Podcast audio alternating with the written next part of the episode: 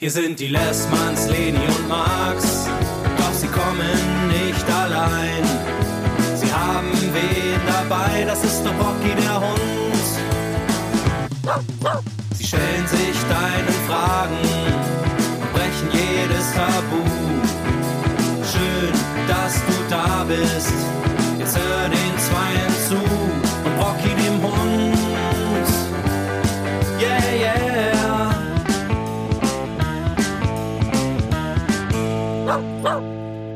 Lessmanns. Ein paar Fragen. Hallo und herzlich willkommen zu Die Lessmanns. Ein paar Fragen. Hallo Leni. Hallo Max. Schön, äh, dass wir wieder hier sind im abgedunkelten Raum. Draußen ist es immer noch sehr hell, obwohl es schon spät ist. Und ähm, der Hund liegt völlig fertig nebenan, weil Hitze, obwohl er ein spanischer Hund ist, für ihn schlecht ist. Ja. Wie geht's dir denn? Äh, mir geht's gut. Ich habe ein bisschen zu viel Energy Drink getrunken, Leute, und ein bisschen zu viel Zucker gegessen. Ich bin richtig hibbelig. Aber mir geht's gut. Und du hast ein Pflaster auf der Nase. Warum, Max? Du siehst aus wie Nelly. Hatte das, hatte Nelly das auch auf der Nase? Nein, auf der Wange. Der hat es auf der Wange, ne? Ich habe ein Pflaster, weil ich ja, wie wir wissen, ein mittelschweres bis schweres Schnarchproblem habe und mir so. äh, Mittelschwer? Wer hat denn gesagt mittelschwer? Wer hat das denn diagnostiziert, Max? Du, du würdest, äh, also. Ich würde sagen schwer, schwer. Ein schwer, schwer. Durch zwei Türen hörbar schweres. Ähm, genau, und Problem. mir wurde empfohlen, das mal mit so einem Nasenstrip zu versuchen. Ist das die korrekte medizinische Bezeichnung? Ähm, Ja, Nasenstrip. Also man könnte, also ich weiß nicht, ob die das bei den Chippendales oder den Sixpacks auch machen, einen Nasenstrip. Entschuldigung, das war Wow. ist, äh, ja, es geht schon gut los. Äh, auf jeden Fall habe ich auch Du siehst cool aus. ich habe mir diesen Nasen, weil äh, einer meiner Lieblingsmusiker auf der Welt, Paul Simonon von äh, der Band The Clash, der später auch bei ist auch völlig egal. Auf jeden Fall, der hat auch bei den Gorillas Bass gespielt und bei The Good Band The Queen und der hatte auch immer so einen Kleber auf der Nase. Genau das Ding, was du hast. Ja, sehr ähnlich sah das aus und ich dachte immer, der hätte sich geprügelt und der hatte das, ähm, das ist so ein alter, äh, äh, relativ alter Mann schon und der hat so einen Anzug an und dann diese, diese Kleber auf der Nase, wie so ein Boxer sah das aus. Das fand ich immer richtig cool. Aber kurze Zwischenfrage, warum hat er das dann beim, also das trägt man doch eigentlich nachts und nicht beim, Ja, ich hab's ja auch tagsüber. Vielleicht hat er das auch Aus Coolness. Vielleicht hat er das auch ausprobiert, weil ich wollte das mal ausprobieren. Man kann es auch tagsüber beim Sport zum Beispiel machen. Mhm. Und er hat es ja auf der Bühne getragen, das ja quasi auch eine Art sportliche Betätigung Ja. ist, dass man vielleicht da auch ein bisschen besser Luft kriegt. Also ich kann jetzt noch nicht sagen, dass es einen Effekt hat. Du wirst es heute Nacht durch die Türen hören, ob das gut ist oder nicht. Äh, ansonsten werde ich es einfach aus Stylegründen tragen, wie, wie Paul Simon. Ich habe auch das Gefühl, ich habe eine andere Wirkung auf die Leute draußen. Also die Leute haben mich anders, an, anders angeguckt mit diesem Nasenstrip. Ich das ist auch so ein ganz dünn, das sieht ja nicht aus wie ein, wie ein Pflaster, als ob du dich geschlagen hast, sondern, Wie findest du, sieht das aus, wenn du mich so sehen würdest? Was würdest du über Äh. mich denken? also ich muss kurz überlegen, wenn ich dich jetzt so, ich mache Augen zu, Ja. wenn ich dich jetzt so ganz kurz sehe, glaube ich, denke ich so, du bist ein Gangster, aber dann könnte es auch, Aber war, ja, aber durch, ne, welche durch? Nelly Assoziation. Nelly, weil Nelly auch dann, der härteste weil, ist. Ja, weil Nelly auch der härteste ist und dann aber dachte ich auch gerade kurz an eine Nasen-OP.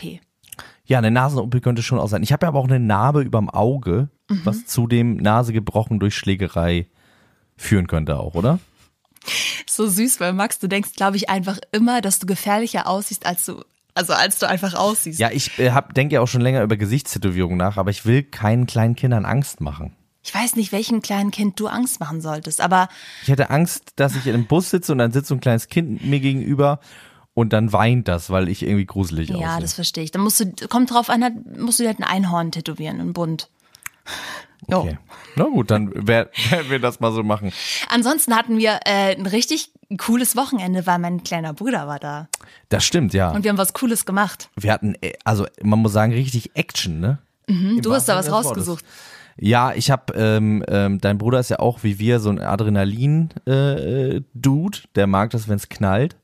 Und ähm, wir waren in Deutschlands einziger und erster 4D-VR-Abteilung, hätte ich fast Ja. gesagt, Experience. Und haben einen äh, Diamantschädel gefangen. Und das war krass, weil Mhm. Das man, war geil. man, also man hat diese Brillen auf und man läuft aber richtig rum und fasst auch Sachen an und so. Und das fand ich schon wirklich heftig. Dich hat das ja auch noch richtig äh, ein paar Stunden später noch geschoben. Dich hat's richtig rausgeschoben. Ich weiß nicht, was mit meinem Gehirn los ist. Ich hatte das auch schon als, ähm, oh, wie heißt das einen nochmal mit den blauen Menschen? Avatar. Avatar. Genau. Als ich das 3D geguckt habe, musste ich auch danach so kotzen, nee, schon in der Vorstellung rausgehen und kotzen, weil ich glaube, mein Gehirn äh, glaubt das zu krass. ja. Und das hatte ich bei diesem VR-Erlebnis auch, dass ich danach, ich bin ja auch so komisch in dich reingelaufen.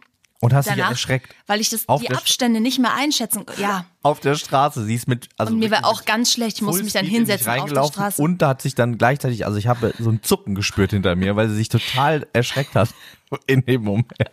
Irgendwas macht das mit meinem Gehirn. Aber es war richtig, richtig toll. Also toller, als man sich das vorstellen kann. Ja, auch mit, es, also eigentlich war das Schönste, dass man in einem Moment so raus, also es war so ein Tempel und dann konnte man so rausgehen und dann konnte man irgendwie aufs Wasser gucken und der Mond war da und es kam so ein Lufthauch und eigentlich hätten, hatten wir dann auch richtig Lust, da so zu bleiben einfach. Ja, und man hatte halt echte Gegenstände in der Hand. Man hatte, wir mussten so ein schweres Brett schleppen, weil dann vor uns so Baumstämme umgestürzt sind und wir mussten aber rüberklettern und dann hatten wir eine Fackel in der Hand, eine echte Fackel, also keine echte Fackel, aber ein Stück Holz in der Hand und konnten damit Sachen anzünden. Wir konnten uns gegenseitig anfassen. Wir waren so grüne, Uns gegenseitig rote, Anzünden. Gott, wir auch. Es war, es war einfach cool. So, und jetzt starten wir mit der Folge, oder? Ich finde das immer geil, dass du, du, äh, Ich hole immer so, aus. Ja, du kriegst da so eine Strenge und ich habe immer das Gefühl, als wäre ich daran schuld, dass wir, dass wir nicht zu Potte kommen. Nee, ich hab das- auch so ein bisschen in mir drin, dass ich denke, ich bin derjenige. Aber wir sind ja beide. Nein, bist du nicht. Ich hab glaub, damit das angefangen. Die Leute auch, dass wir auch ausschweifen. Äh, Schreibt's doch mal in die Kommentare, ob ihr es mögt, dass wir so ausschweiferisch sind. Ich habe nur das Gefühl, man kann dieses VR-Erlebnis irgendwie nicht richtig erzählen. Das ja, ist das ja. Ding. Ich, äh, äh, das Man ist interessant, weil wir kommen, wir kommen jetzt gleich zu einer anderen Sache, nämlich bei der ersten Frage. Und da sehe ich nämlich ein ähnliches Problem, wünsche den Leuten aber trotzdem auch noch weniger, also noch weniger ist totaler Quatsch, sondern weniger als bei der VR Experience, das selber zu erleben. Wir kommen jetzt mal zur ersten Frage. Die erste Frage. Okay, die erste Frage kommt von Frau unterstrich Rosa Orange und sie will wissen, wie klappt Liebe und Depression? Das ist natürlich jetzt ähm, ein doller Einstieg. Ja. Ähm, zunächst einmal ist die eigentliche Frage ja, wie, wie klappt Leben und Depression? Die ist ja über, übergeordnet über allem. Und ähm, natürlich ist das eine besondere Herausforderung für Beziehungen. Also ich glaube, dazu ist erstmal ganz wichtig zu sagen, ähm, um das irgendwie einzuordnen, ähm, ich bin der Depressive von uns beiden. Genau, du hast die Diagnose auch bekommen und Ja.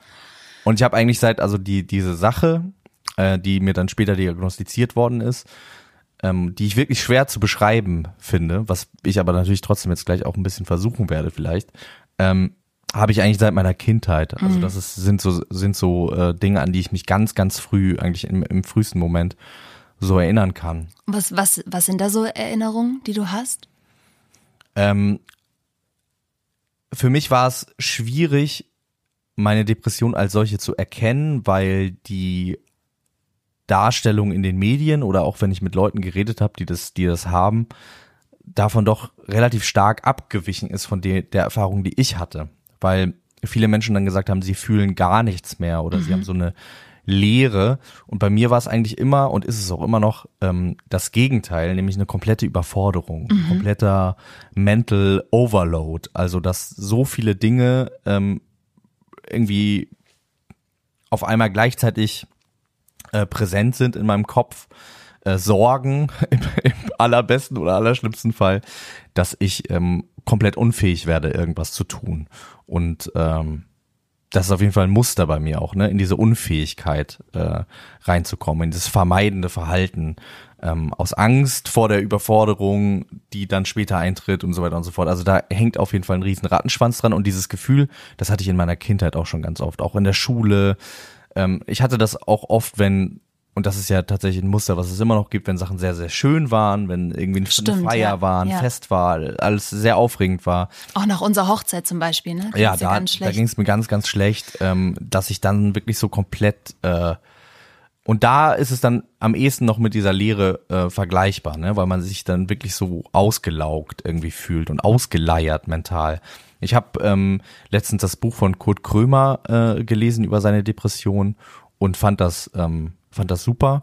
Und was ich, was mir aber so ein bisschen gefehlt hat, und ich glaube, das ist aber auch wirklich schwierig, ist eine Beschreibung von Depressionen. Und ich glaube, das war auch gar nicht das, was er da, was er da wollte.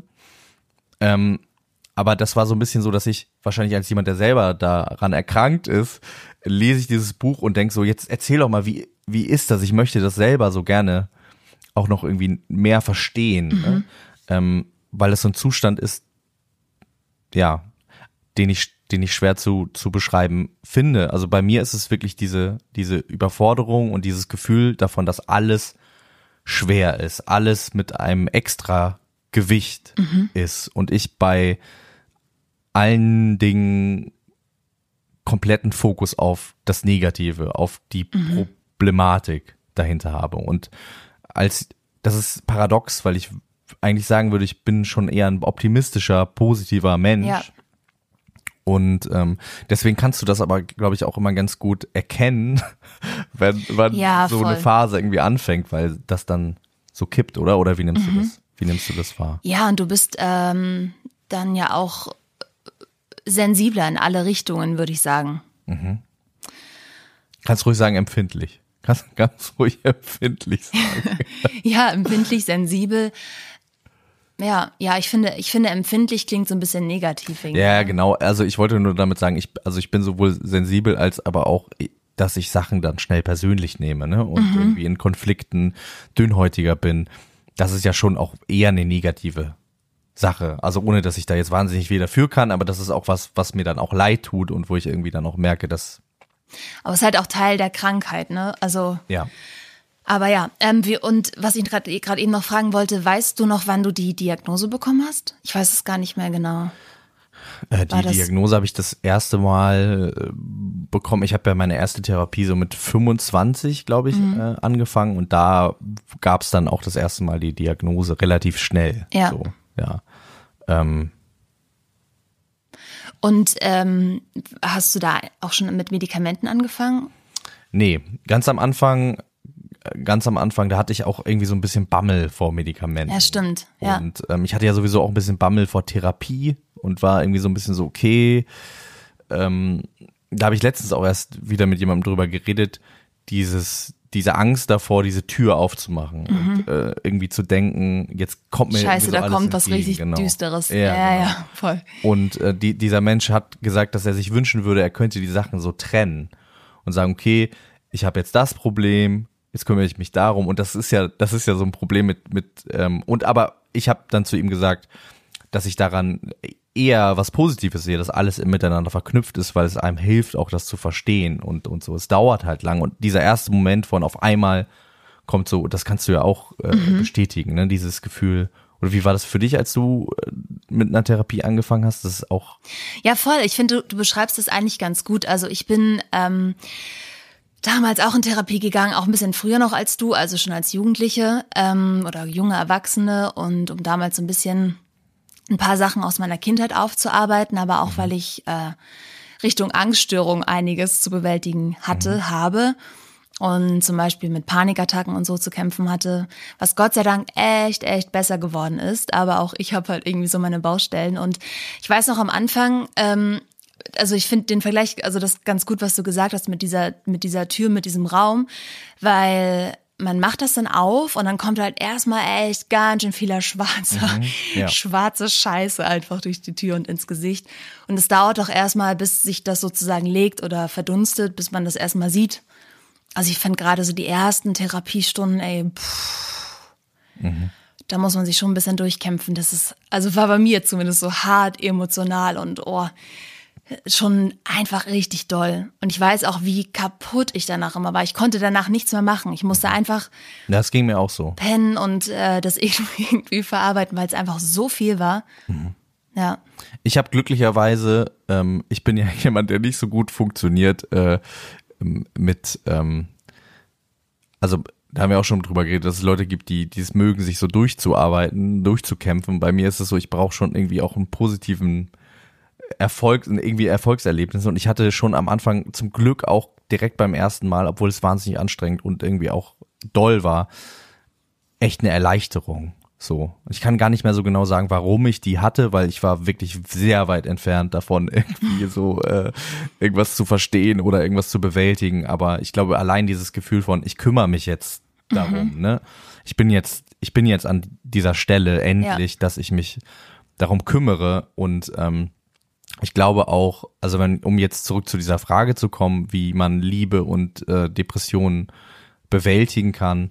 Ähm, Also Liebe muss man nicht bewältigen. nee, genau. Also wie man. Aber die Depression in, in einer Genau. Liebesbeziehung. Oder vielleicht ja auch in einer Freundschaftsbeziehung. Also in, vielleicht auch in jeder Art von Ja. Beziehung, ne? aber, Wobei das Zusammenleben natürlich nochmal, ähm, weil man sich sieht sehr viel mehr, Ja, ne? weil man viel weniger, ähm, ja. das war, glaube ich, auch mal eine Sache, die du auch mal zu mir gesagt hast, dass das äh, für dich schwierig ist, dass ich das quasi sehen kann, ne? Und Mhm. du dich nicht davor wie verstecken kannst, sondern Ja, das ist, das ist, glaube ich, so eine Sache, die, die wir, glaube ich, beide irgendwie lernen mussten und die uns, glaube ich, ganz gut gelingt. Mittlerweile nicht immer, aber immer öfter. äh, und das ist äh, um eben wirklich darauf einzugehen, auf die, also du hast zum Glück ja nicht mehr so viel zu tun mit, mit äh, Angst wie irgendwie in der Vergangenheit. Aber trotzdem gibt es ja so Momente und Phasen. Und ich habe tatsächlich relativ viel mit Depressionen zu tun, auch in einer großen Regelmäßigkeit und so. Und wir wissen aber, glaube ich, mittlerweile, und das hat, glaube ich, auch echt einige Zeit gebraucht, ganz gut, wie wir damit umgehen können. Also was dem anderen wirklich in dem Moment hilft. ja. Ähm, Ja, voll. Also ich meine, das sind so Sachen, wo man, glaube ich, am Anfang vielleicht dann irgendwann, also jeder kennt's ja, man ist am Anfang in einer Beziehung, dann versucht man erstmal so seine beste Seite zu zeigen. Und dann kommt irgendwann so die Phase, wo man irgendwie das gar nicht mehr schafft, aufrecht zu erhalten. So das Bild, was man halt irgendwie das bestmöglichste Bild, was man abgeben möchte. Und dann, finde ich, kommt so ein Moment, wo man denkt, oh fuck. Hält der andere das aus mit meinen Macken, mit, Ja. meinen, mit meinen Störungen? Kommt der damit klar? Und das finde ich ist irgendwie schon eine interessante Phase, wo man das so, die erste Phase, wo das so getestet wird. Weißt, weißt du, was ich meine? mhm. ich versuche Ja. mich gerade dran zu erinnern, wie das bei uns war. Aber ich komme da gar nicht mehr so richtig drauf, äh, wie das, wie das genau, wie das genau war. Aber ich glaube, innerhalb von unserem ersten Ich doch, ich weiß, glaube ich Ja. schon. Ich glaube, das ging schon so los äh, mit der, also wir haben am Anfang ja schon eine Fernbeziehung geführt und haben halt viel Zeit miteinander verbracht, aber es war dann trotzdem so, ich hatte damals irgendwie noch meinen anderen Alltag mit meiner Büroarbeit und ähm, wir waren jetzt nicht den ganzen Tag zusammen irgendwie so an einem Fleck oder auf einem Fleck und ähm, ich glaube, dass es schon mit dem Zusammenziehen schon auch was verändert hat, oder? Ja, ich krieg das nicht mehr so ganz äh, zusammen, wann auch bei mir dieser Klinikaufenthalt irgendwie war und so. Das, das waren ja schon so einschneidende Dinge, wo äh, da bei mir zwischendurch auch gar nichts mehr ging, wo ich dann auch Ja. im, im Sommer irgendwie ähm, auf dem Biohof Trecker gefahren bin, weil ich irgendwie stimmt.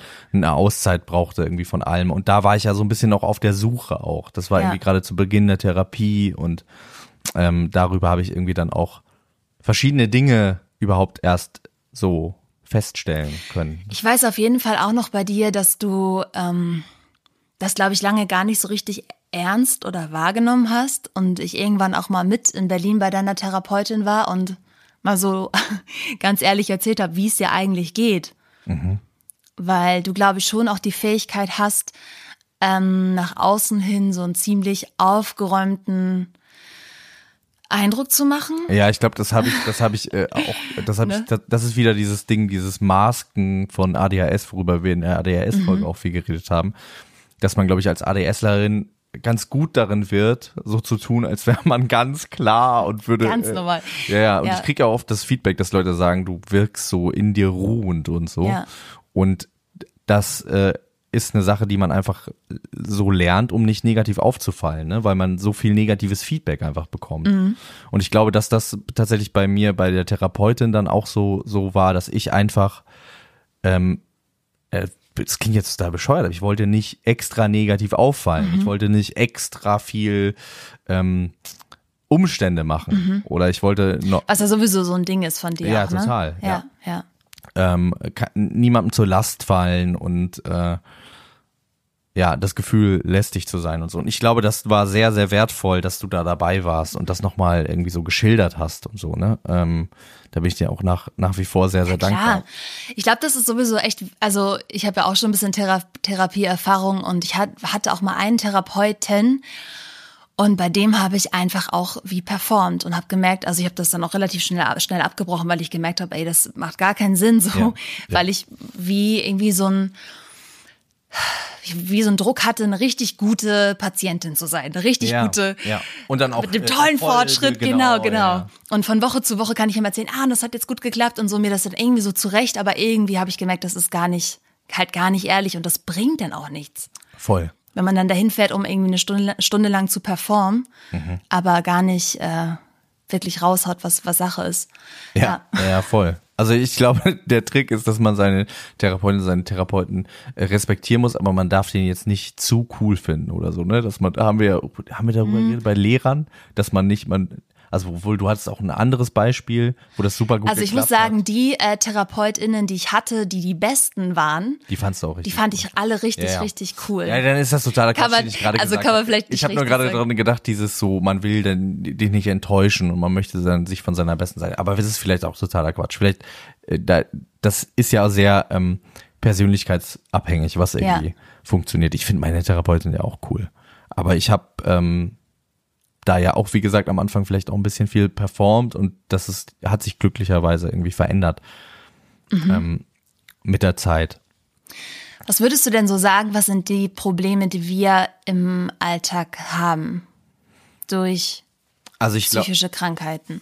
Also ich glaube, dass eine äh, ein Problem ist, äh, wir haben in der letzten Folge so über Care-Arbeit, Care-Aufgaben im äh, Alltag gesprochen, da habe ich das ja auch schon so ein bisschen angedeutet. Und an manchen Tagen ähm, fallen mir, wie gesagt, die kleinsten Sachen super schwer. Das hat sich natürlich auch schon total verbessert. Das ist nicht mehr, ähm, also ich kriege das selbst in sch schweren Tagen besser hin, als das schon mal war. So. Ähm, einfach weil ich durch Verhaltenstherapie einfach auch viel schon auch viel gelernt habe.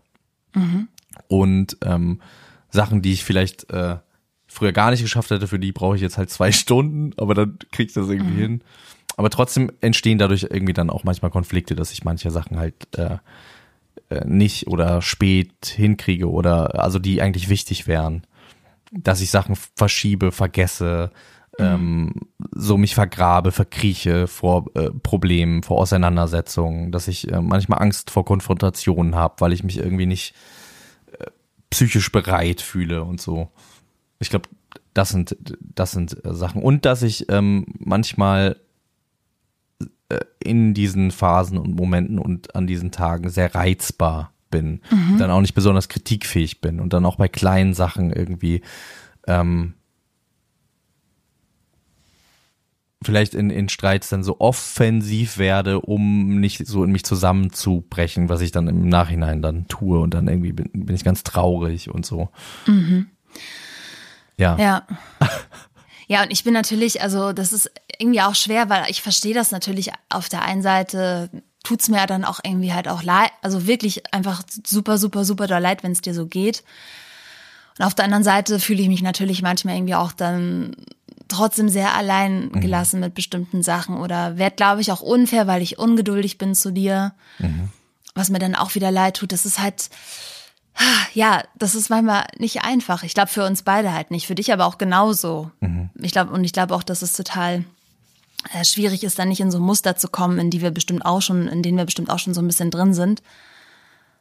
Oder? Ja, aber ich glaube, dass, dass sich da schon auch Sachen irgendwie verändert haben. Also was ich zum Beispiel, wofür ich dir äh, sehr dankbar bin, ist, und das hat sich, glaube ich, sogar erst im letzten Jahr oder so, glaube ich, so anders entwickelt. Da sind wir, wie gesagt, von unseren Persönlichkeiten auch sehr verschieden. Du bist ja sehr, man würde sagen, patent. Du, Was bist meinst du denn mit Patent? ja, im Sinne von, ähm, du bist sehr schnell auf der Suche nach einer Lösung, du hast gute Ideen, du hast gute Vorschläge. Wenn es ein Problem gibt, dann bist du sofort dran. Aber das ist halt auch nicht immer gut, ne? Genau. Ähm, Also ich das finde wollte- das gar nicht so eine geile sagen. Eigenschaft Nee, ich bei finde, mir. Ich, ja, ich finde das grundsätzlich finde ich das eine, finde ich das schon erstmal eine gute Eigenschaft. Natürlich führt das auch zu Problemen, da haben wir ja schon so ein Mhm. bisschen drüber geredet.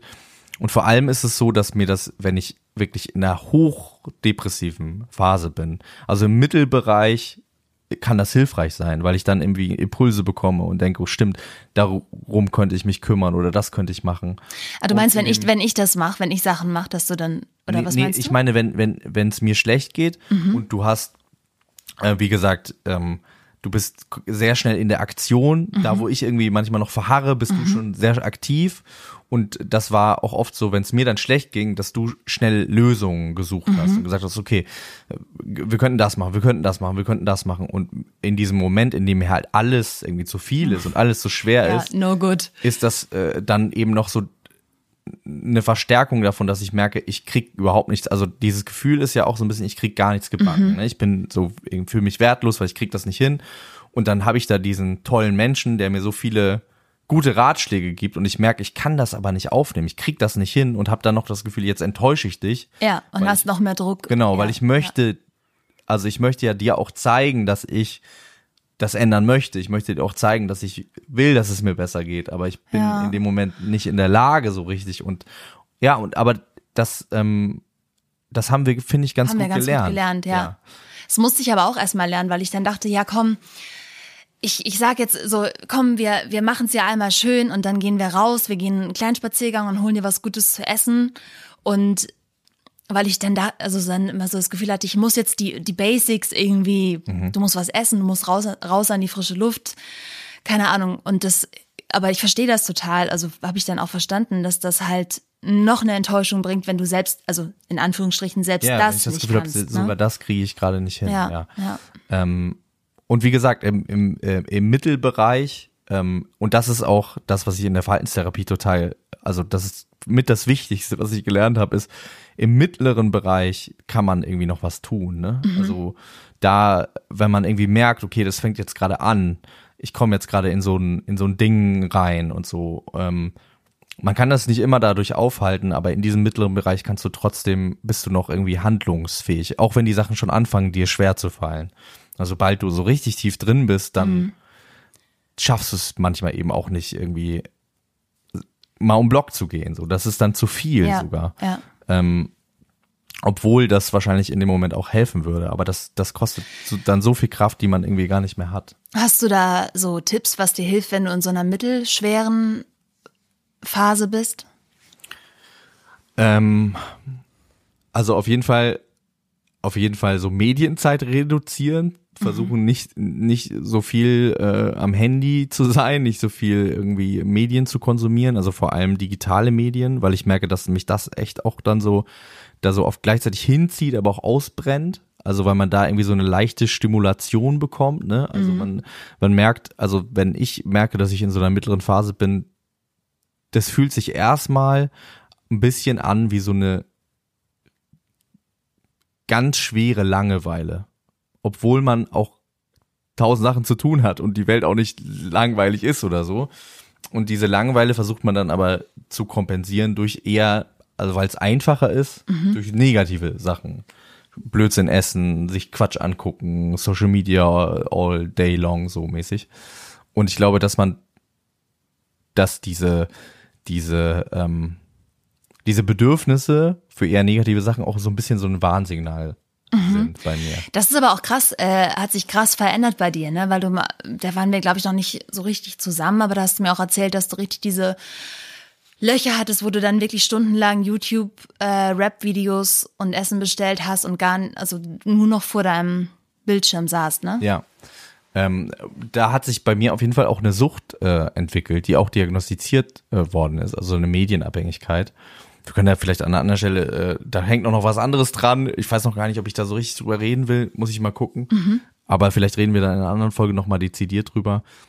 Ähm, aber das war so ein Fluchtmechanismus, ne? Also ich habe nicht ohne Grund äh, jedes äh, Rap-Interview in Deutschland gesehen, sondern ich habe mich wirklich dann vor der Welt so versteckt und zurückgezogen und habe wirklich dann so Wochen äh, im Bett verbracht, so. Ja. Und dafür, dass ich das überwunden habe, das ist für mich eigentlich echt mit das Größte. Ja, es ist mega. Und manchmal kann ich mich, ähm, äh, also manchmal kann ich mich fast nicht mehr dran erinnern, dass das so war. Ja. Also, also wenn ich heute einen schlechten Tag habe, schaffe ich es trotzdem, halt morgens aufzustehen, ne? Selbst an den schlechtesten Tagen so. Und das, das ist für mich eigentlich, also das checke ich jetzt gerade erst, als ich, dass, als, dass ich das sage, weil ich bin halt eigentlich, bin nicht an schlechten Tagen, ich bin halt liegen geblieben im Bett. Ich war den ganzen Tag im Bett, hab dann Essen ins Bett bestellt, schon irgendwie das Essen abzuholen an der Tür war irgendwie zu viel und hey, Ich habe Ja. gerade Tränen. Ich bin einfach so stolz auf dich, weil du einfach echt schon krass weit gekommen bist damit, wirklich. Ja. Dankeschön, ja. Ich habe manchmal eben. Und weil ich auch sehe, wie krass du kämpfst und das ist natürlich irgendwie auch, es ist einfach nicht immer leicht in der Partnerschaft, wenn, also Ich verstehe auch, dass Ja. du, also ich verstehe auch, dass du manchmal genervt bist oder dich alleine gelassen fühlst oder verzweifelt bist und so. Das ist ja, also wie gesagt, das ist ja total verständlich und das, ähm, Ja. Was ich noch so als Tipp mitgeben kann, was ich echt gelernt habe an, an vielleicht Angehörige, PartnerInnen von Menschen, die mit Depressionen zu tun haben, ist, sich halt nicht damit reinzubegeben. Und ich glaube, die Phase haben wir auch so ein bisschen durch, wo man dann selber so mitleidet und was wir gerade eben schon besprochen haben, dann versucht irgendwie nach einer Lösung zu suchen und sich so reinzufühlen und zu denken, ja, das könnte doch jetzt total gut tun. Und ich habe gemerkt, und das klingt vielleicht im ersten Augenblick ein bisschen ice cold, aber es bringt dir und mir am meisten, wenn es dir so geht, wenn ich einfach weiter mein Ding mache. ja. Und Wenn natürlich irgendwie gucke, ne? dass ich nicht das Gefühl habe, dich zu blockieren. Genau, mich zu belasten Ja. oder irgendwie irgendwelche Sachen zu erfüllen zu müssen, die mir, also Ja. da ver verspinnt man sich dann sozusagen. Aber wirklich so zu, ja, meinen Alltag weiterzumachen und irgendwie trotzdem rauszugehen, das ist dann manchmal auch schwer, wenn man weiß, hey, der Partner oder Partnerin liegt zu Hause auf dem Sofa und der oder dem geht's gerade einfach gar nicht gut und ich gehe jetzt trotzdem abends raus und gehe feiern. So. Das ist nicht leicht, aber, es ich ist wichtig. Sagen, für mich ist das auch wirklich, äh, für mich ist das, für mich ist das auch wichtig, dass Mhm. für dich das Leben irgendwie weitergeht und das, ähm, ja, das, also ich hatte ja eine ganz lange Zeit zum Beispiel, in der ich äh, gar nichts essen konnte, als ich so 16, 17 war, weil ich so schlimme Magenprobleme Ja. hatte. Und für mich war das Schlimmste, wenn die Leute mir gegenüber, mit denen ich dann irgendwo war, dann auch so, oh, jetzt kann ich ja gar nicht essen und so. Und ich war immer so, doch, ey, warum muss es dir denn auch schlecht Ja, gehen? ja. Ne? Also nur weil ich jetzt hier irgendwie einen Zwieback essen muss, isst die Pizza, bitte. Also, ähm, und, und so ein bisschen so ist das jetzt auch. Also ich, Ja. das, Weil es dann einfach viel, viel größer wird, oder? Ja. Dann kriegt es auf einmal Also noch ein viel größeres genau, man Gewicht. Mhm. Genau, man vergrößert die Oberfläche, ne? Man, wenn man die Leute da so mit so reinzieht.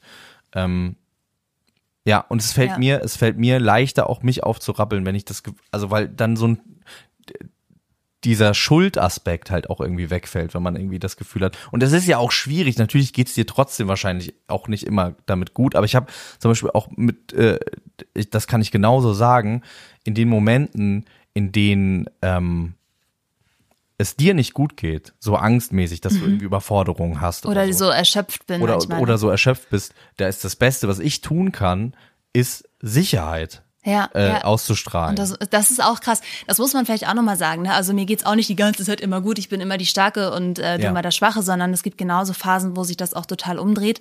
Ich habe ja so ein ganz krasses Energiemacher-Ding. Und das führt aber auch immer dazu, dass ich in regelmäßigen Abständen einfach komplett K.O. bin. Und da bist du richtig krass dann.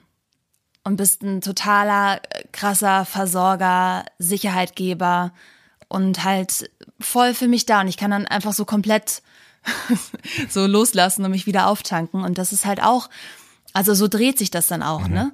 Und das finde ich auch ganz wichtig, dass sich das auch irgendwie abwechselt. Und das, wir haben halt verschiedene Stellen, glaube ich, in unserer Beziehung, wo wir mal den einen und mal den anderen Part einnehmen. Aber ja, das gleicht sich dann in dem Sinne auch wieder aus. ja. Und ich glaube, das ist für Oder so Angstsachen, ne? Ja. Also damit habe ich halt jetzt, also ey, Gott sei Dank, hier klopft dreimal aufs Holz, aber wirklich immer weniger zu tun. Aber da Was würdest du sagen, was, was dir da, was dir da am meisten geholfen hat die, bei der Überwindung von, von so, von so Angst? Ähm, tatsächlich, also atmen. Ich habe so Mhm. spezielle Atemtechniken kennengelernt, wenn ich hyperventiliere zum Beispiel oder wenn ich schon merke, okay, es geht irgendwie los, dass ich zittrig werde, das Herz Mhm. fängt an zu rasen. Ähm, tatsächlich auch jeden Tag Meditation, Affirmation morgens Mhm. und auch No- Notfallmedikamente. Mhm. Dass ich weiß, das war immer so meine Angst, boah, was passiert, wenn ich jetzt irgendwo bin, wo wo ich irgendwie abliefern muss beim Job oder so und auf einmal geht, hatte ich zum Glück noch nicht, aber das ist ja trotzdem eine Angst, die so mitschwingt. Die Und ich Angst habe vor der einfach Angst. die Angst vor Ja. der Angst, ja, ja. Ja. Und ich habe einfach ähm, Notfallmedikamente immer dabei. Mhm. Und die kommen so gut wie gar nicht zum Einsatz, aber ich weiß, hey, Ja, es gibt einem schon eine gewisse brauch- Sicherheit, dass man das total, hat. total. Und dann aber auch viel auch mit Reizen. Ne? Also mir hilft zum Beispiel total ähm, körperliche Berührung. Wenn ich merke, ich komme in so einen Zustand, weißt du ja auch, dann sage ich ganz oft, ey, kannst du kurz meine Arme drücken, kannst du mich ganz kurz, ganz fest umarmen. Das hilft dann auch. Ja. ja. Und halt auch damit nach außen zu gehen, glaube ich. Auch das Leuten, die einem nahestehen, irgendwie mitzuteilen. Wenn es einem, wenn man merkt, okay, es fängt jetzt irgendwie an, mir geht's gerade komisch, ich werde gerade ängstlich, panisch. Ja. Und das nicht so versuchen zurückzuhalten, zu unterdrücken und zu denken, ich bleibe jetzt in, diese, in dieser Situation, ich halte das jetzt aus, sondern dann einfach die Situation zu verlassen. Und das kostet natürlich ein bisschen Überwindung und Mut. Ja. Aber das Ähm. auch vor Freunden und Angehörigen überhaupt zu kommunizieren, das war für mich am Anfang auch schwierig, ne? Also, dass Mhm. man ähm, öfter mal Sachen auch absagen muss, weil es einem nicht gut geht und so. Stimmt, das war auch so eine, oder ist auch so eine Sache, Ja. ne? Die natürlich auch manchmal ein bisschen schwierig ist. Also ich erinnere mich auch so an so Familienfeste Mhm. äh, oder so, wo du dann gesagt hast, so ich gehe jetzt mal, ich muss jetzt mal kurz weg, ich lege mich jetzt mal drei Stunden hin Ja. oder zwei oder wie auch immer. Aber ähm, ja, und gerade am Anfang, dann ja, weiß ich, also ich erinnere mich noch an das Gefühl, wo man dann denkt, irgendwie, oh, ich will jetzt irgendwie vermitteln, die soll nichts Blödes denken, die soll es gut gehen. Man ist so ein bisschen zwischen Ja. den, ja, zwischen beiden Parteien. Aber ja, Ja, mittlerweile. die kennen dich ja alle genau. und die lieben dich und verstehen dich und Ja, aber das, das ist, das, das geht, wie, wie gesagt, auch nur, wenn man damit dann irgendwie so, was mir halt lange schwer gefallen ist, so offen umgeht wie irgendwie möglich, weil ähm, dann eben nicht diese Missverständnisse entstehen, dass man denkt, der hat gar keinen Bock jetzt auf uns oder der zieht sich jetzt zurück, weil, also Menschen sind ja, alle Menschen sind ja unsicher, ne? Und dann denkt, also dann denkt das Gegenüber jetzt, ah, warum will der sich denn die ganze Zeit nicht mit mir treffen? Was hab Bock. ich denn jetzt falsch Ja. gemacht? Genau. Äh, warum legt er sich denn jetzt da hinten hin? Was habe ich Falsches gesagt oder gemacht?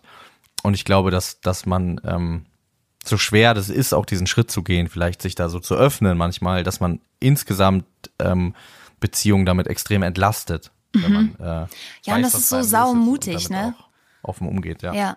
Und auch wirklich alle Leute, die dann dafür kein Verständnis haben oder einen blöden Joke mach, machen, denn fuck them, wirklich. Ja. Das ja, sind das auch ist einfach auch ganz dann, gut, um die auszusortieren. das Aus- sind dann einfach ja. auch nicht eure Leute oder unsere Leute. Ja. Ja. Ja. Okay. Ja, puh, okay. Also ähm, das ist, wie gesagt, das ist ein sehr, sehr breites äh, Thema.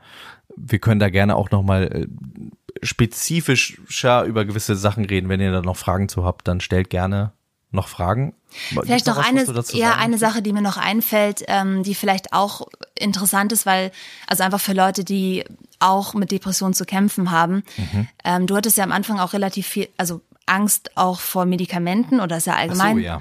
Vielleicht ist es cool, da noch mal kurz drüber zu reden Ähm, ja. und so ein bisschen auch die Angst zu nehmen und Ja, also ich, ich habe äh, ich hab wirklich ähm, äh, sehr positive Erfahrungen mit Medikamenten gemacht. Nicht mit allen. Ich habe irgendwie verschiedene Sachen ausprobiert. Ähm, ich bin, wie gesagt, sehr empfindlich, was, was so, ich trinke auch keinen Alkohol, nehme keine Drogen und so, weil ich, weil ich sehr empfindlich bin, was ähm, Stoffe im Körper irgendwie angeht.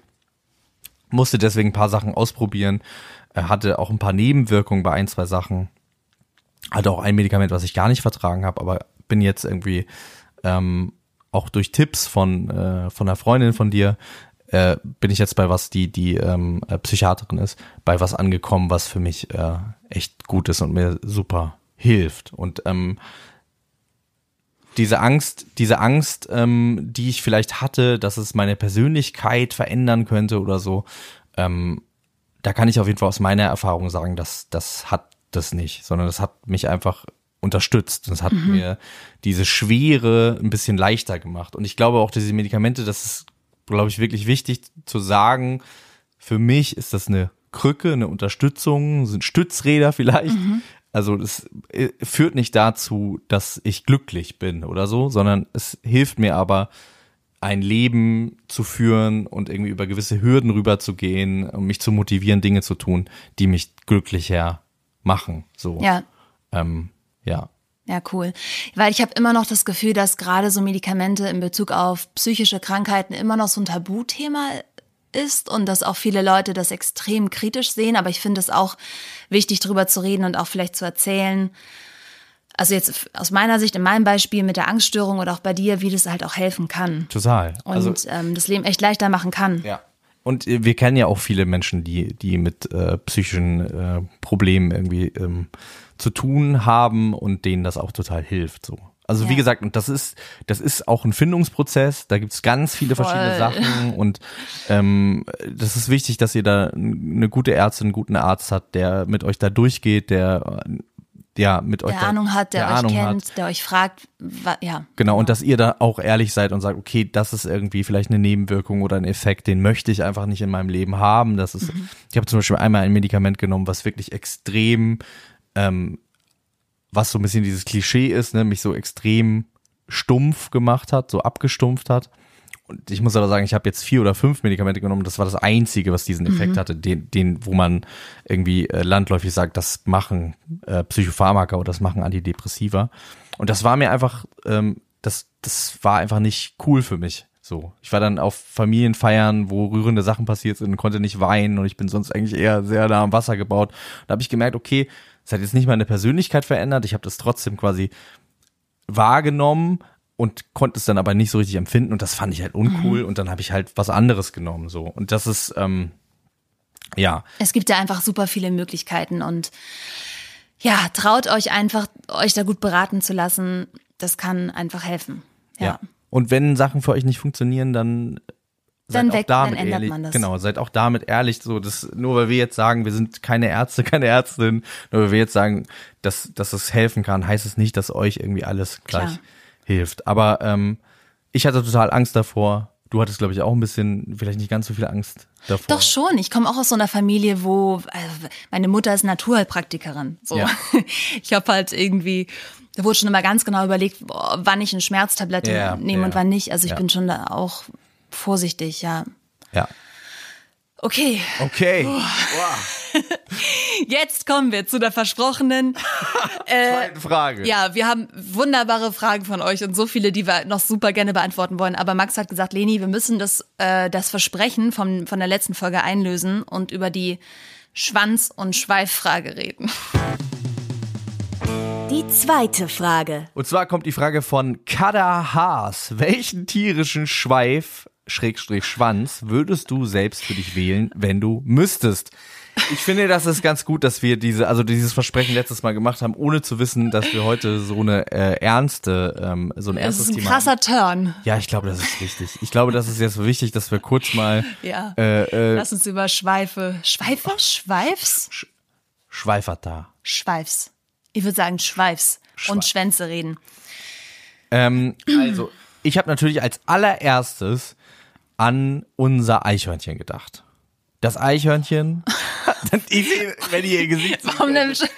Nein, ich- weil, weil, also dieses Eichhörnchen, was ja hier doch durchaus für einen kleinen Eklat gesorgt hat, für einen kleinen Bruch in unserer Beziehung, muss ich auch sagen. Also das hat was verändert. Naja. Das war Spaß. Also wir haben uns auf jeden Fall auseinandergesetzt, weil ich gesagt habe, ich finde das süß. Du hast gesagt, du bist dir nicht ganz sicher. Und da habe ich gesagt, es ist doch ganz süß, außer das eine, das sieht einfach aus wie ein Monster. Aber wie ein süßes Wie ein süßes Monster. Und dieses süße Monster ist ja in der Lage, sich mit seinem Schwanz Ah, ich weiß, komplett zuzudecken. Ja. Und ich bin ja schon ein muckeliger Typ. Ich finde es ja schon schön, sich mal so ein bisschen einzumuckeln. Und die Vorstellung davon, dass man quasi einen mobilen, ähm, Eine mobile Decke. Ja, so ein so ein Schal, so einen großen Schal, so eine Decke, dass man das einfach immer dabei hat und dass es dann auch noch so flauschig ist, das finde ich schon eine ganz geile Idee. ist lustig. Ich hatte so eine ähnliche Idee und dann, also ich hatte zwei Ideen. Also was ich erstmal anmerken will, ist, ich glaube, das ist schon so gemeint, dass du ein Mensch bist und das hast. Ja, ja. Ja, ja. Ich hätte ja, gerne ja. als Mensch, also man müsste das natürlich proportional angleichen. Wie, wie groß wäre so dein Eichhornschwanz? Ja, so groß wie ich, also weil der, der, also dass er und vom würdest Po, du den so hinter dir herschleifen oder Nee, steht hätte, er so nee, hoch? Ich hätte den so ich, anliegend am Rücken. Wie so ein Rucksack. Beziehungsweise wenn es jetzt warm ist, dann würde Ja. ich so ein bisschen so, dass er schon Abstand ist von so 15 Zentimeter zwischen Rücken und sonst kriegst du ja so einen Ja. schweißigen Rücken. Ja. Das ist ja schrecklich, wenn man einen Rucksack auf Wäre auch praktisch, dann könntest du den auch, um dann, wenn du irgendwas aufnehmen willst, so Podcast oder keine Ahnung. einmal über den Kopf rüber. Genau. Dass so eine Schallschutz. Mhm. Kabine hat, ja. Ähm, Also wenn ich jetzt einfach so einen kleinen Eichhornschwanz am Po hätte, das wäre ja wirklich obskur. schon so groß. Es muss schon so groß über, sein. Also so groß wie du, aber von deinem Hintern aus noch mal höher. Genau, ja. Okay. Das Könntest du auch dann wie so- ein Iro tragen. Ja, als. Frisur. Ich habe ja keine Haare. Ich könnte den einfach so über mein, dann hätte ich so ein Pony. So ein bisschen wie dein Bruder. Welche, Farbe, welche Farbe hätte der? Ja, also. Deine Haarfarbe oder rot? Darf man das noch verändern? Ja, ich finde schon. Kannst ja auch färben. Ist ja dann dein Schwanz. Ähm, was würdest du denn gut finden? Ich glaube, ich finde das lustiger, wenn dann deine Haarfarbe ist. Aber ich habe ja gar keine sichtbaren Haare. Ja, doch dein Bart. Du hast einfach so dunkelblonde Haare. So Okay. ein dunkelblonder Eichhornschwanz. Okay. Würdest du den noch irgendwie rasieren oder so? Du könntest den ja unten so ein bisschen, also, ist halt schwer auch, ne? Musst du überlegen. 1,80 Meter lang. Ja, aber der Eich, also das Eichhorn ist ja in der Lage, mit diesem Schwanz einfach so vom Baum zu Baum zu springen. Also es gibt mir eine unglaubliche Balancefähigkeit, dieser Schwanz, ne? Mhm. Also dieser Schwanz ist ja quasi, der hilft ja total viel. Ich weiß jetzt nicht, wo in Ich glaube, deine so körperlich, viel- ich weiß natürlich, du, Wo brauche ich Balance? ja, äh, du, also, wenn es einen Menschen gibt, der Balance braucht, dann bist du das, Max.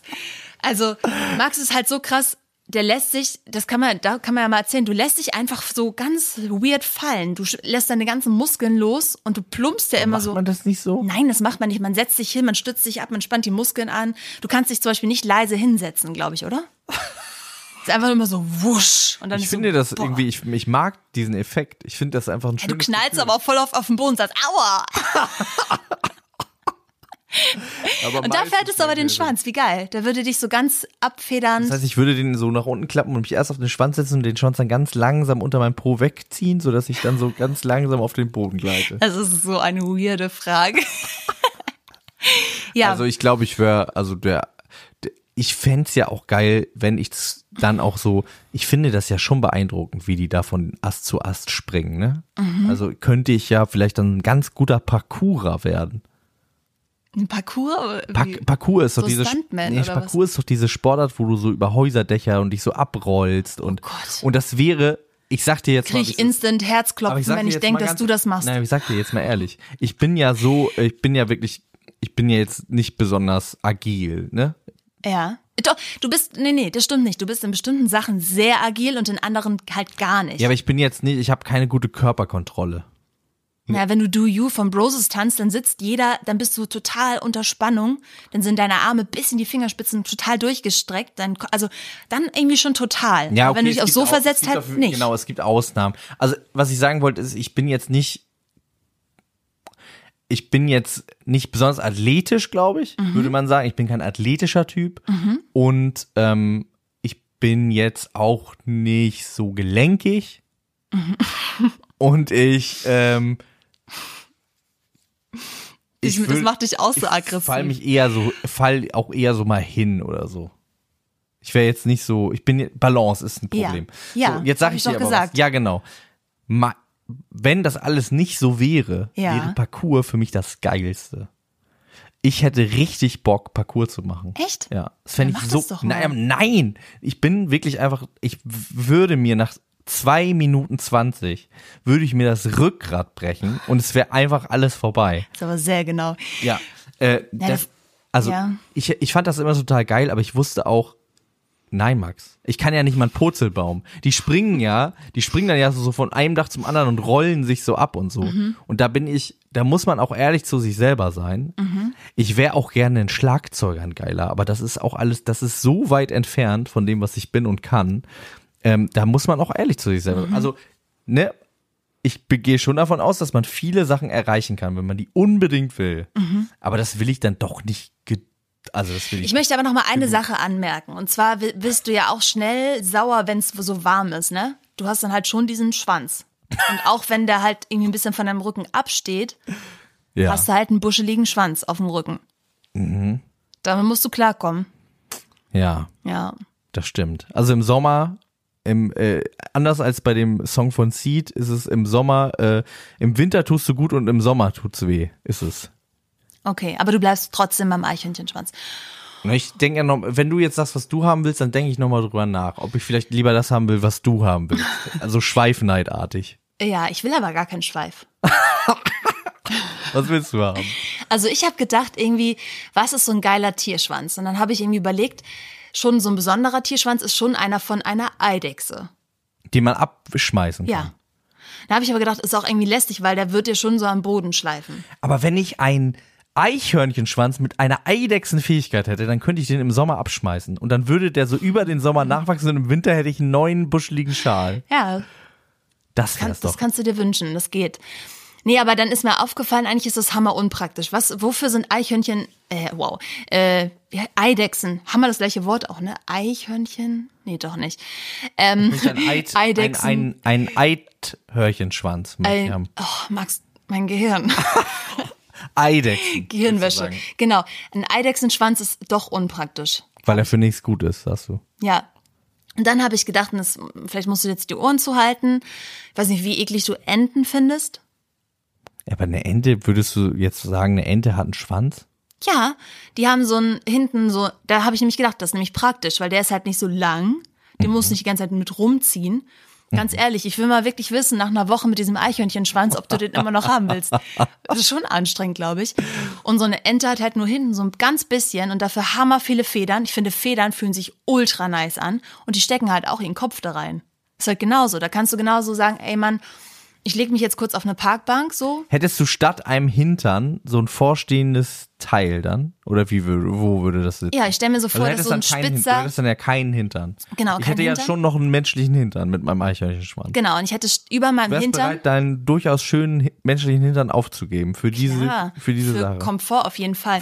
Komfort. Und dann hätte ich so halt so Aber einen spitz Sitz zu laufenden, schwierig. jetzt lass mich mal ausreden, so einen spitz, so einen spitz zu laufenden, fedrigen Schwanz. Nee, Mhm. der steht ja so ein bisschen hoch, deswegen ist Sitzen gar kein Problem. Sogar hammerbequem. Ich hasse ja auch manchmal Sitzen, aber das stelle ich mir so ganz cool gepolstert vor. Und du Und, kannst ein dann bisschen anlehnen auch. kann ich mich, genau, ich kann mich ein bisschen anlehnen und ich kann auch meinen Kopf, ich weiß nicht, ob das dann irgendwie geht, oh, muss dann gehen, den Kopf auch da reinstecken. Das finde ich halt irgendwie cool. Wenn dir alles zu viel ist, Entenkopf, Entenhals. so ein Entenschnabel.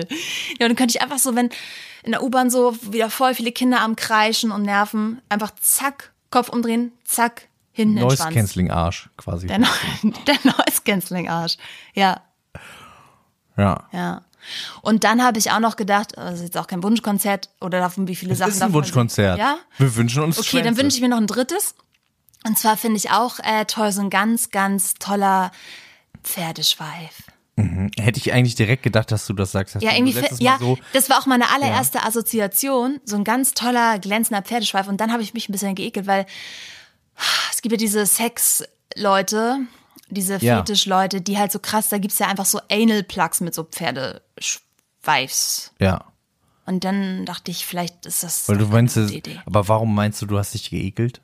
Also das ist kein, meinst, kein Ekel gegen weil- Fetische, weil ich finde Fetische toll und jeder soll, also Aber du meinst, du, du möchtest nicht, dass man denkt, dass es ein Sexding ist von dir. Also du willst mit deinem Pferdeschweif rumlaufen, ohne dass Leute davon Genau. angegeilt werden. Ja. Du willst einfach nur deinen Richtig. Schweif haben. Christus.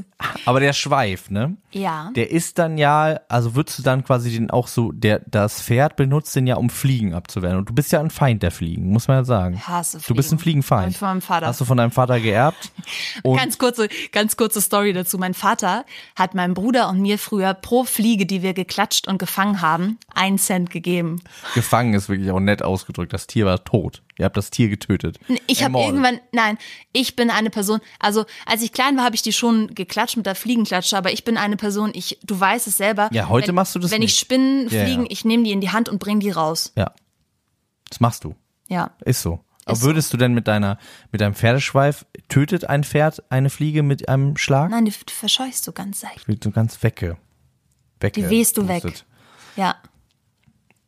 Also ich habe jetzt in der Zeit, wo du geredet hast, nachgedacht und ich bleibe beim Eichhörnchen. Gut. Ja, ich, man äh, ist nie mehr alleine. Man hat immer, also du hast ja zum Beispiel auch so ein Stillkissen, ne, was du benutzt, ähm, so Seitenschläfermäßig. Ja. Hey, könntest du auch, hättest du, hätte man auch immer dabei. In jedem Bett, wo man liegt.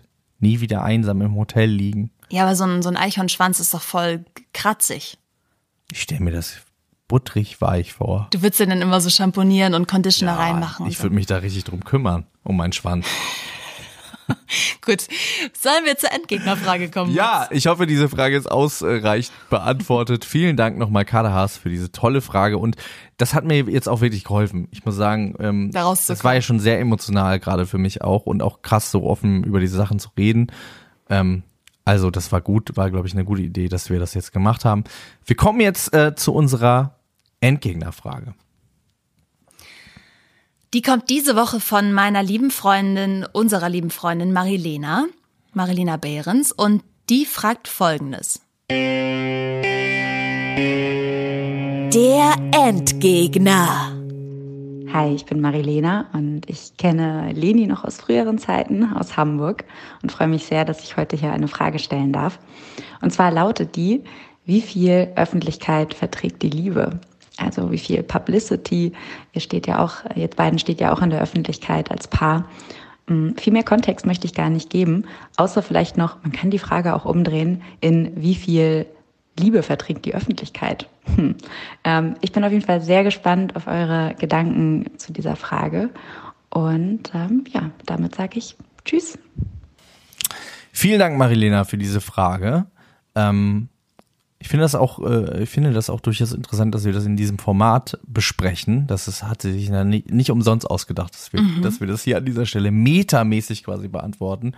Und was, das erste, was mir dazu einfällt, ist, ich glaube, Öffentlichkeit ähm, kann dazu führen, dass man, so wie man vielleicht alle Dinge, die man in der Öffentlichkeit macht, bewusst oder unbewusst in irgendeiner Art und Weise inszeniert. Und ähm, ich glaube, dass das tatsächlich einer, einer Liebesbeziehung, einer Paarbeziehung schlecht tun kann, wenn man anfängt, quasi mehr Kraft und Energie in die Inszenierung der Beziehung zu geben, als in die wirkliche Ausübung oder den Erhalt der Beziehung. Also wenn man sich mehr darauf konzentriert, dass es nach außen hin gut aussieht, als dass es nach innen drin irgendwie gut ist. Ich glaube, das ist irgendwie so eine so eine Gefahr. weise, so ein weise bisschen Worte. besteht. War, Ja, das, war das ironisch gemeint? Nein. Das war purer Ernst. Ich, ja, ich glaube, dass das wirklich einfach die Gefahr ist, ne, weil man ähm, man äh, macht dann Fotos miteinander oder man macht Videos miteinander und so und dann ähm, kommt das ja meistens auch gut an, weil die Leute finden das ja auch schön, wenn man irgendwie so Paare sieht. Und bei vielen Paaren, die sehr öffentlich waren, hat man später dann ja festgestellt, okay, da war eigentlich einiges im Argen und die haben aber bis zum letzten Moment irgendwie geschafft, diese Fassade so ein bisschen aufrecht zu erhalten.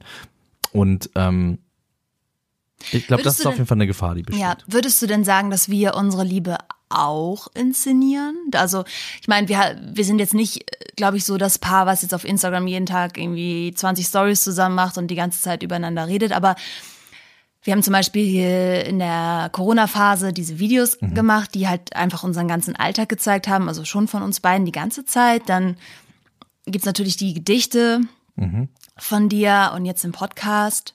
Nee, ich würde sagen, ich, ich würde sagen, dass wir, glaube ich, beide sehr viel Wert immer darauf gelegt haben, dass wir das nur machen, quasi uns zu zeigen, wenn wir nicht wirklich viel inszenieren müssen. Also wenn's, also we- wie gesagt, das ist ja alles durch einen Filter, ne? Alles, was wir von irgendwelchen Leuten in der Öffentlichkeit sehen, ist immer durch eine, irgendeine Art und Weise. Ja, natürlich, ja, Ähm, und ähm, wir zeichnen jetzt auch nicht unsere sch schlimmsten Streits auf und laden die ins Internet, weil es vielleicht auch niemandem was bringen würde, am wenigsten uns selbst und euch irgendwie noch viel weniger vielleicht.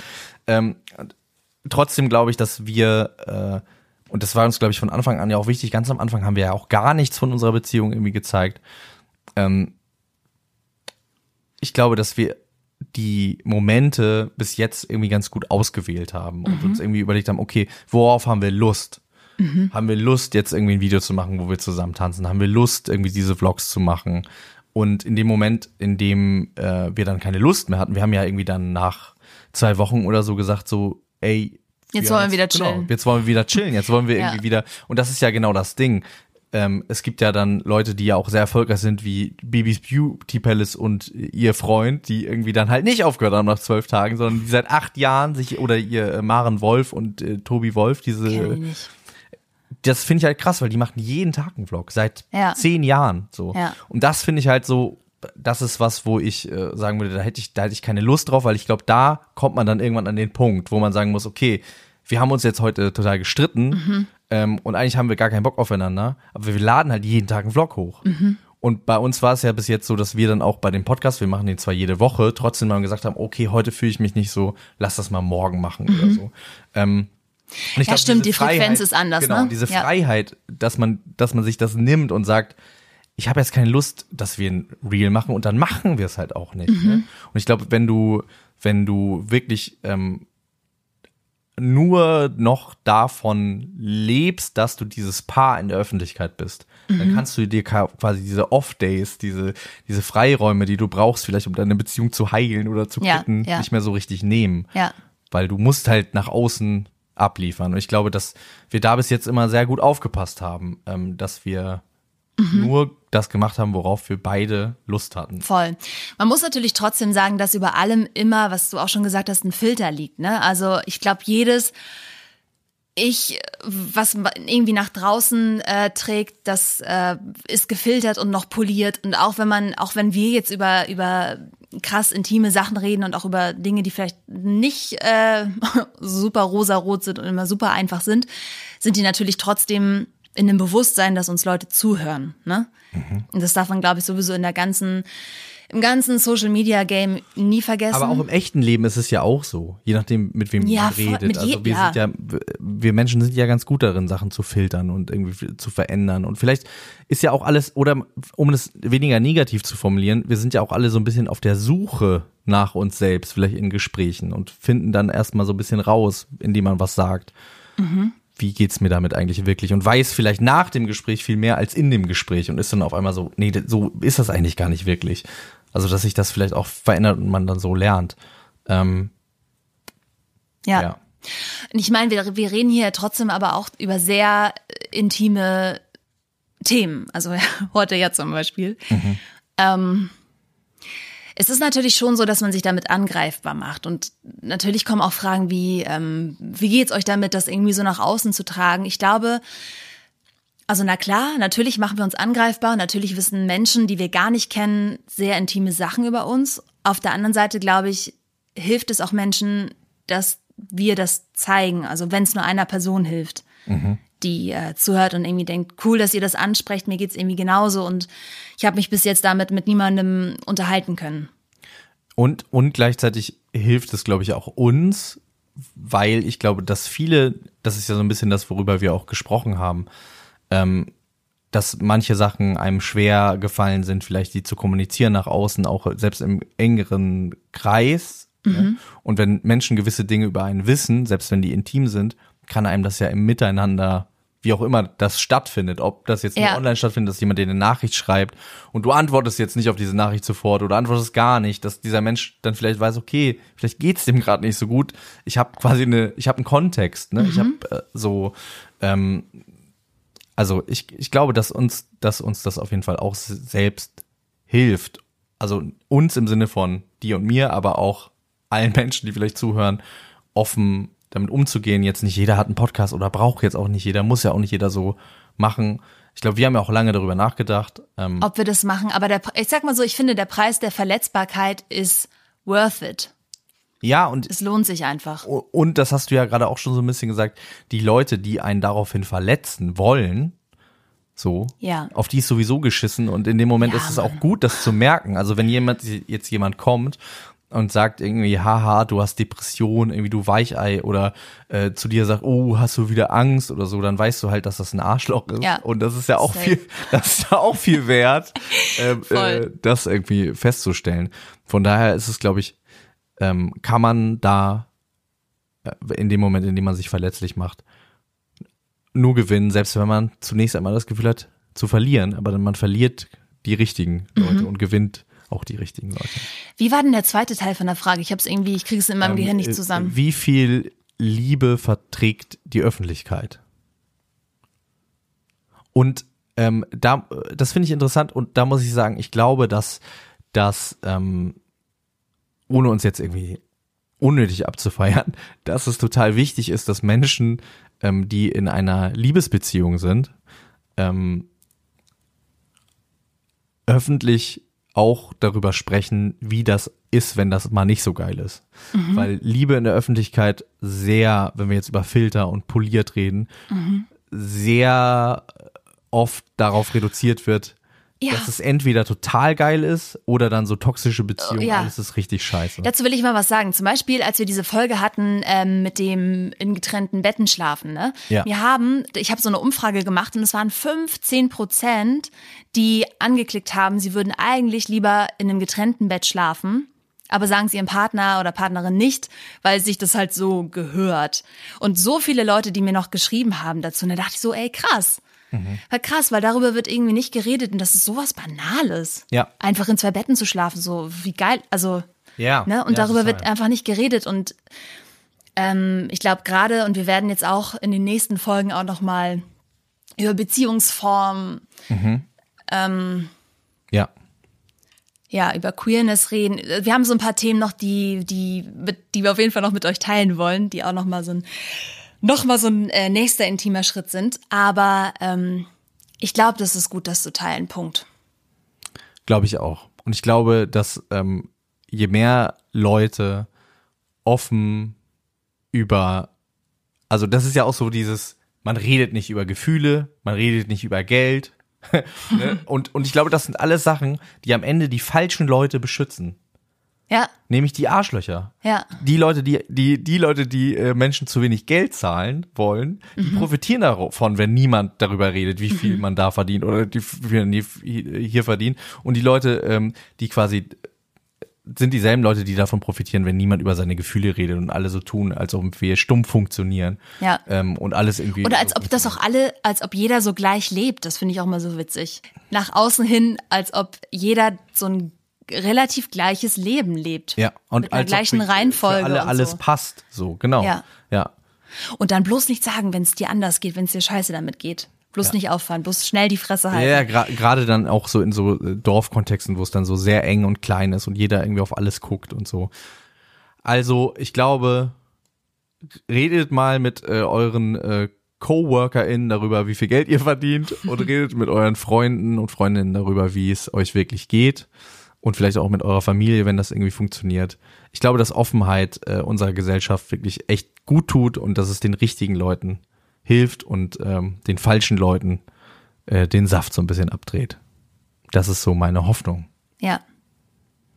Ja, vielen Dank, äh, Leni, für diese, für diese Ja, danke für Folge. deine Offenheit, Max. Danke für deine Offenheit, danke für eure Fragen, vielen Dank, dass ihr äh, dabei seid. Vielen Dank auch für an alle Leute, die hier zuhören, nachdem sie über unsere Landingpage ein äh, Abo abgeschlossen haben, die vorher noch nicht bei Podimo waren. Das hilft uns wirklich wahnsinnig, wahnsinnig doll. Und wenn euch dieser Podcast gefällt, ähm, dann empfiehlt uns doch gerne weiter und sagt doch den Leuten, klickt mal auf diese Landingpage, weil das ist das, this is the fuel that keeps us alive. Ähm, da, äh, äh, genau, da hilft, helft ihr uns wahnsinnig doll.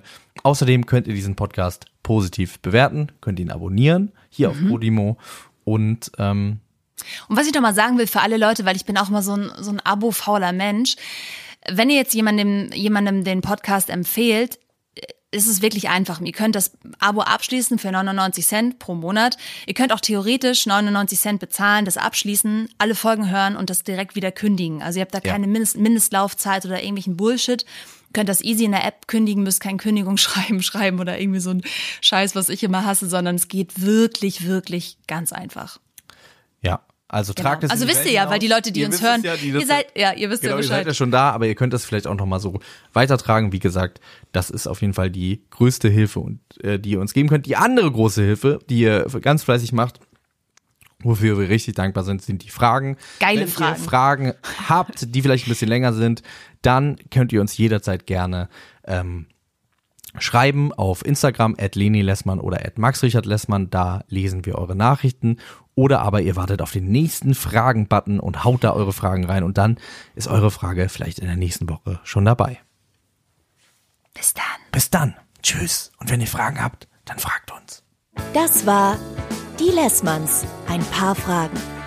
Hast auch du eine Frage an Max, Leni oder Brocky den Hund? Dann ab auf Instagram und slide den beiden viel zu privat und völlig indiskret in ihre DMs. Bis bald. Und wenn ihr Lust habt, noch mehr von uns zu hören, dann könnt ihr das auf Podimo machen. Da gibt es alle Folgen der ersten und auch die zweite Staffel, die gerade angefangen hat, sowie ganz viele andere tolle exklusive Podcasts und Hörbücher zu hören. Und über den Link in der Beschreibung könnt ihr jetzt 30 Tage lang Podimo Premium kostenlos testen. Viel Spaß, wir freuen uns, wenn ihr mal reinhört. Bis bald.